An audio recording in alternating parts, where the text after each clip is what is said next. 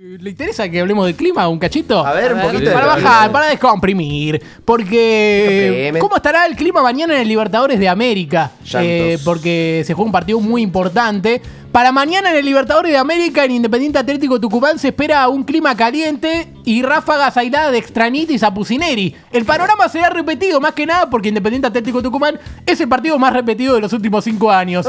Los jugadores estarán con una marcha menos y los hinchas con una marcha más. Dadas las condiciones, ya se están tomando medidas. Si hace un gol Lotti un hincha que, y un hincha culpa a los dirigentes, lo tienen que cagar a trompadas algún policía o algún camionero disfrazado. Lo tenemos que matar. En la televisión se pondrá en el Graf que es un escándalo que todo siga siendo independiente, aunque el escándalo es que lo dirija Graf.